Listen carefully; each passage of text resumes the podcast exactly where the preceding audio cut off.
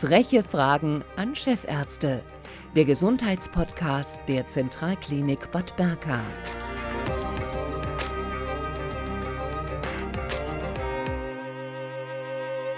Herzlich willkommen zu den frechen Fragen an Chefärzte.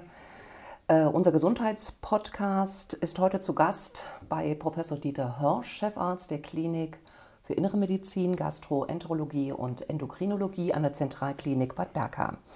Unser Thema heute Diabetes, die stumme Gefahr. In Deutschland gibt es ungefähr 6 Millionen Diabetiker und hinzu kommen ungefähr nochmal 2 Millionen Menschen, die zuckerkrank sind, aber es noch nicht wissen, und zwar meist über Jahre. Ähm, Erste Frage an Sie, ist nach zehn Jahren unerkannter Diabetes schon alles zu spät? Sind dann die Gefäße überhaupt noch zu retten? Also prinzipiell ist es wahrscheinlich relativ unwahrscheinlich, dass ein Diabetes über zehn Jahre ganz unbemerkt äh, äh voranschreitet. Man wird es in der Regel nach mehreren Jahren dann merken bei einer Routineuntersuchung oder durch die entsprechenden Symptome.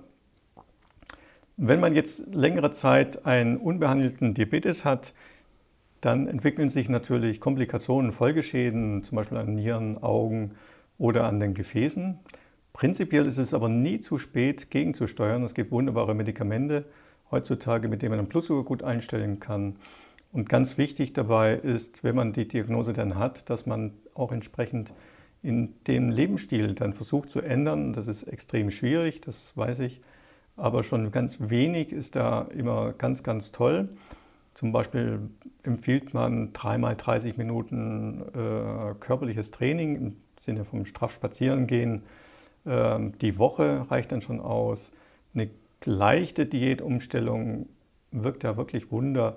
Und wenn man es dann noch schafft, wenn man Übergewicht hat, nur ein paar Pfunde zu verlieren, dann verbessert sich meistens die Erkrankung, die Stoffwechsellage ganz erheblich schon. Zusätzlich äh, kann man heutzutage mit sehr, sehr guten Medikamenten da auch eingreifen. Und je besser der Zucker dann eingestellt ist, umso besser für die Folgeschäden, für die Komplikationen. Und ein Teil der Komplikationen kann sich sogar bei einer guten Zuckereinstellung dann auch wieder zurückbilden. Was sind denn so die klassischen Symptome, so wie früher, wie man es gelernt hat? Äh, übermäßiger Durst, äh, so ein Acetongeruch und ich sag mal so eine lang andauernde Erschöpfung. Was kommt noch dazu? Wir sehen also diesen hohen Durst und äh, diese hohe Trinkmenge, das sehen wir eigentlich in der Regel nur, wenn der Zucker sich schlagartig entwickelt, wenn die Zuckerwerte sehr, sehr hoch sind, weil es dann zu einer vermehrten Ausscheidung von Urin über die Nieren kommt, wenn der Zucker eine gewisse Schwelle überschreitet. Bei den meisten Patienten entwickelt sich das aber schleichend und äh, mit wenig Symptomen eigentlich und äh, prinzipiell ist dann oft der Begleiterkrankung, die entweder durch den Zucker verursacht werden oder mit dem Zucker einhergehen, äh, dann die Ursache, dass man das untersucht. Die Hausärzte sind ja sehr, sehr gut darauf geeicht. Die wissen ja, wenn man ein paar Pfunde zu viel hat und im mittleren Lebensalter steckt, dann messen die ähm, natürlich regelmäßig den Blutdruck, weisen auch darauf hin, den Blutdruck zu messen. Die, das Gewicht ist immer ein Thema, auch in der Hausarztpraxis. Die Blutfette werden im Check untersucht. Ähm, das ist immer ganz, ganz wichtig, wenn die erhöht sind. Und dann ist der Weg eigentlich nicht weit, auch den Zuckertest zu machen. Es gibt äh, im Rahmen des Checks beim Hausarzt die Möglichkeit, einen nüchternen Zucker zu machen. Und wenn Sie einen engagierten Hausarzt haben, kann man natürlich auch den Langzeitblutzucker messen, um den Diabetes dann zu entdecken, den sogenannten HB1C-Wert, der mittlerweile standardisiert ist. Und damit kann man eigentlich sehr frühzeitig erkennen, leide ich an einem Diabetes oder einer Vorstufe von Diabetes. Mhm. Früher hieß es immer, Süßes äh, ähm, verursacht Zucker, also Zucker äh, macht Zucker. Aber ähm, es gibt ja noch andere Ernährungsformen, die dazu führen. Also prinzipiell ist es so, dass Zucker jetzt nicht zu Zucker führt. Also wäre zu einfach äh, äh, äh, gedacht. Ähm, so, und so einfach ist das nicht. Ähm, in der Regel ist es so, dass die Risikofaktoren äh, für die Entwicklung einer Zuckererkrankung hauptsächlich Bewegungsmangel und Übergewicht ist. Und hier ist vor allem das äh, sogenannte Bauchfett, also das äh, um den Körperansatz sich entwickelnde äh, äh Fett äh, wichtig, weil das ähm, Stoffwechseleigenschaften hat, die ungünstig sind. Es gibt andere Fettansammlungen, die man vor allem bei Frauen beobachten kann, mehr um die Hüften herum, die nicht ganz so aktiv sind. Aber prinzipiell ist das Übergewicht der Hauptrisikofaktor für die Zuckererkrankung. Und hier ist eigentlich egal, ob man jetzt so viel Bratwürste isst oder so viel Zucker. Äh, letztendlich kommt es auf das Übergewicht an und wie die Verteilung ist. Und da je nach, je höher das Übergewicht ist und je ungünstiger die Verteilung ist, umso höher ist auch das Risiko, eine Zuckererkrankung zu entwickeln. Mhm. Wenn Sie jetzt ganz schlank sind und viel Sport machen und dann äh, viel Zucker zu sich nehmen, manche Leistungssportler machen das ja, müssen das ja machen, weil sie zum Teil äh, sehr viel Kalorien verbrauchen. Ein Radrennfahrer zum Beispiel, ähm, der ernährt sich ja mehr oder weniger von Zuckerwasser, wenn er auf dem Rennrad sitzt und hat auch zuckerhaltige Nahrungsmittel, die er zu sich nimmt. Der verbrennt das alles. Im, im Grunde hat er kein Risiko. Also Zucker ist praktisch nur gefährlich, wenn was übrig bleibt und wenn es zu Fett umgewandelt wird. Und äh, wenn man Diabetes hat, ist Zucker natürlich schon ein Risikofaktor, weil je mehr Zucker, zuckerhaltige Lebensmittel man zu sich nimmt, umso höher steigt dann der Blutzuckerspiegel. Und da muss man natürlich gegensteuern. Mhm. Das ist ein Problem, gerade wenn man Insulin spritzt. Und wenn man die Insulindosen dann hochsetzt, dann macht das Insulin dann auch wieder Appetit und Hunger und dadurch steigt auch wieder die, die äh, Neigung, süße äh, Nahrungsmittel zu sich zu nehmen und das tut sich dann so ein bisschen aufschaukeln. Dann. Mhm. Wenn wir bei der Ernährung sind, brauchen Diabetiker spezielle Produkte? Nein, davon ist man völlig abgekommen. Also ich kenne das noch aus meiner Jugendzeit, dass man äh, dann gesagt hat, ja, es gibt äh, süße äh, äh, Produkte für Diabetiker, entweder mit Fructose, das war vor vielen Jahrzehnten war das der große Hit, hat natürlich überhaupt nichts bewirkt. Und äh, Zuckeraustauschstoffe, davon ist man mittlerweile vollkommen weggekommen. Man versucht, äh, ähm, also generelle Empfehlung ist eine ausgewogene Ernährung, ähm, reich an Gemüsen, Obst, Kohlenhydrate, sind erlaubt, äh, sollte man in der Regel in langsam resorbierbarer Form zu sich nehmen und je nachdem, wie hoch die Blutfette sind, auch den Fettgehalt dann in der Nahrung entsprechend äh, anpassen. Und äh, von daher äh, wird eigentlich abgeraten, spezielle Diabetikerprodukte zu kaufen, weil das sind auch meistens äh, äh, industriell hergestellte Produkte und die sind nicht so günstig. Mhm. Wir hatten vorhin schon das Thema Gefäße. Was äh, kann man tun, um auch als äh, Diabetiker sein Risiko für Schlaganfall oder einen Herzinfarkt zu minimieren? Also es sind zwei Arten von Gefäßen betroffen. Erstmal die großen Gefäße, die Sie gerade angesprochen haben, die sich dann auswirkt auf die Durchblutung der Extremitäten. Es sind die unteren Extremitäten, also hauptsächlich die Beine äh, betroffen und die Durchblutung des Herzens. Hier gilt die Regel, dass man versucht, den die Zuckererkrankung möglichst gut zu behandeln, möglichst gut einzustellen, dass also der Zucker nicht so hoch geht, weil je höher der Zucker ist, umso schlechter ist das für die Gefäße. Man versucht aber auch gleichzeitig die Blutfette entsprechend zu behandeln, dass die nicht hoch sind. Und man versucht schon frühzeitig auch abzuklären, ob schon Störungen da sind, also Engstellen oder Verkalkungen an den Gefäßen, dass man die entsprechend beobachten kann und dann auch behandeln kann. Hier ist ganz wichtig auch noch zu wissen, dass es sich auch auf die kleinen Gefäße auswirken kann. Und das führt dann oft bei ähm, im Fuß äh, zu Störungen des Wachstums, zu Wunden, die schlecht heilen oder Verletzungen. Das kann sehr gefährlich werden, sehr langwierig und da muss man darauf achten, dass man die entsprechende äh, Pflege sich angedeihen lässt, um zu verhindern, dass es dazu Erkrankungen kommt. Das ist eine Erkrankung der kleinen Gefäße. Prinzipiell gilt auch hier, dass man versucht, die Erkrankung möglichst gut zu behandeln. Und hier ist ganz wichtig, dass man sich regelmäßig bewegt. Ähm, dass man ein Training macht für die Gefäße, für den Herzkreislauf und, äh, und dadurch lässt sich die Erkrankung meistens verlangsamen äh, oder insoweit stabilisieren, dass sie nicht weiter fortschreitet. Kann Sport Diabetes sogar heilen? Sport kann Diabetes nicht heilen. Ähm, diese Illusion sollte man sich nicht hingeben.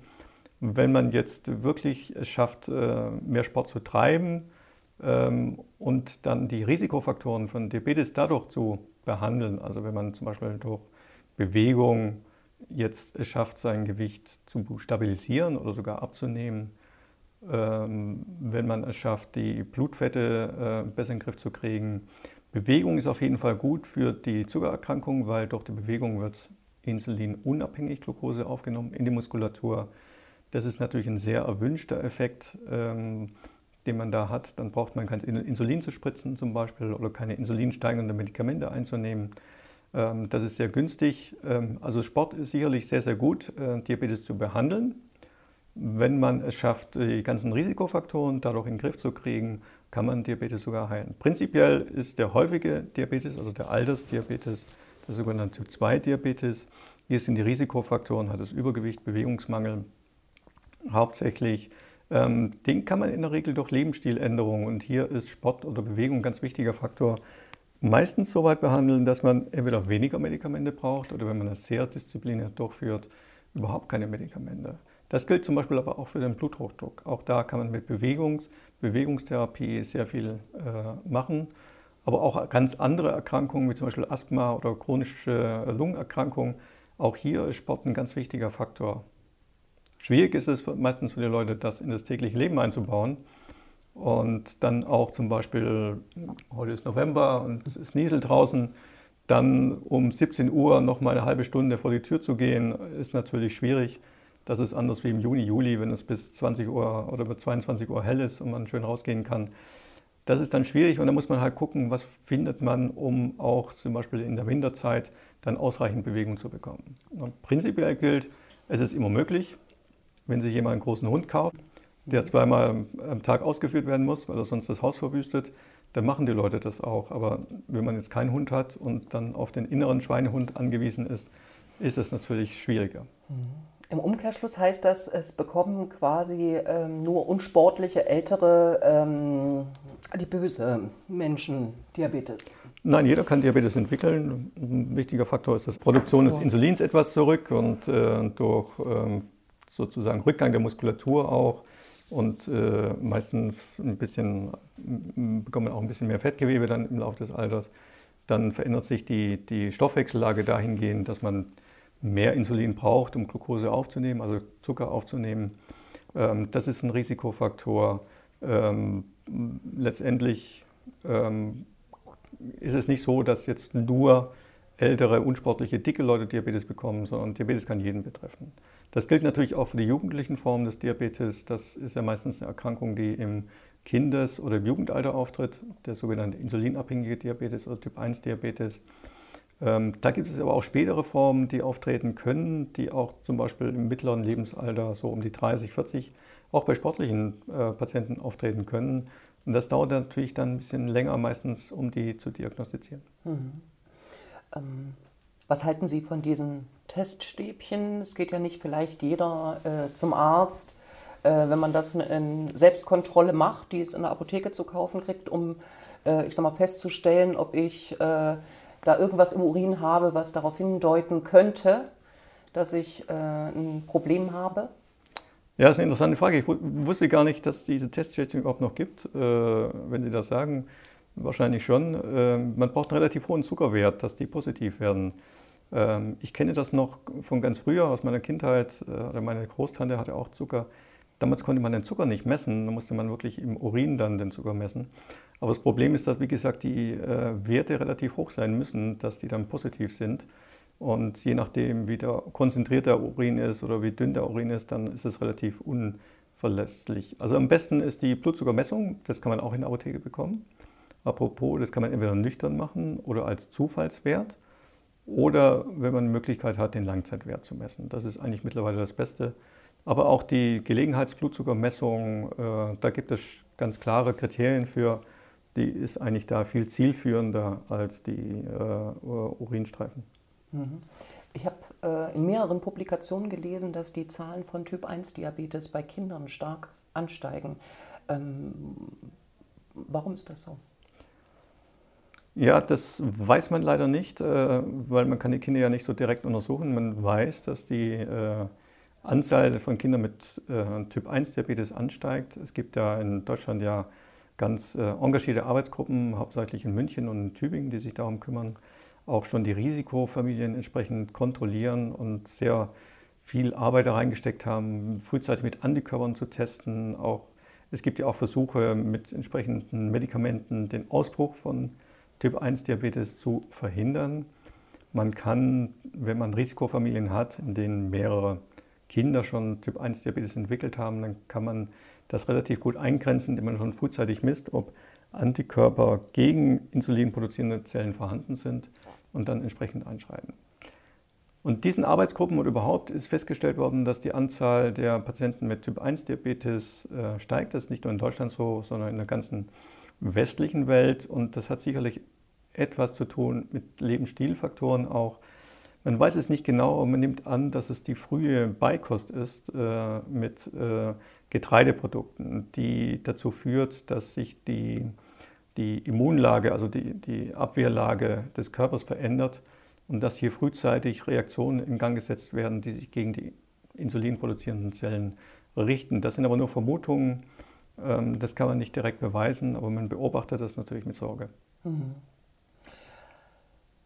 Diabetes, die stumme Gefahr, ist das Thema. Es gibt ja auch diesen stummen Herzinfarkt äh, mit entsprechenden Schädigungen auch am Herzen. Ähm, Diabetiker äh, erleiden das öfter, habe ich wieder gelesen. Ähm, was empfehlen Sie generell? Vielleicht auch Menschen, bei denen bereits äh, eine, eine, Diabetes äh, diagnostiziert wurde? Ja, das Tückische am, am Diabetes ist, dass er das Nervensystem schädigt und dann ist man nicht so empfindlich. Und wenn man dann einen Herzinfarkt erleidet, erleidet man den Herzinfarkt, aber man merkt es nicht. Normalerweise geht das einher mit starken Schmerzen und äh, man merkt das relativ frühzeitig und dann geht man ins Krankenhaus, das wird ist alles standardisiert, wird gemessen. Aber wenn man das dann stumm ist, dann hat man möglicherweise nur Müdigkeit oder Abgeschlagenheit für eine gewisse Zeit und äh, man erleidet einen Herzinfarkt und Herzgewebe geht verloren und man merkt das nicht. Das ist bekannt und das wissen sozusagen die Leute, die sich äh, um die Behandlung des Diabetes verdient machen, also die Diabetes-Spezialisten, aber auch die Hausärzte wissen das und die sind darauf schon geeicht. Das heißt, wenn wir Patienten haben mit einer Zuckererkrankung, sollte man immer regelmäßig auch die äh, Blutgefäße überprüfen. Das geht also, es geht um die Blutgefäße des Beines zum Beispiel. Da macht man dann Untersuchungen, ob da entsprechende Engstellen da sind oder Verkalkungen. Aber man sollte auch regelmäßig die Herzleistung, Herzfunktion untersuchen und hier gibt es auch gute Methoden vom Belastungs-EKG bis zum, bis zum Ultraschall des Herzens unter Belastung oder auch äh, Untersuchungen im, im MRT oder im CT, die da Aufschluss geben können. Und wenn man das dann weiß, dann kann man das gut behandeln durch entsprechenden Medikamente, um zu verhindern, dass Herzinfarkte weiter auftreten. Mhm.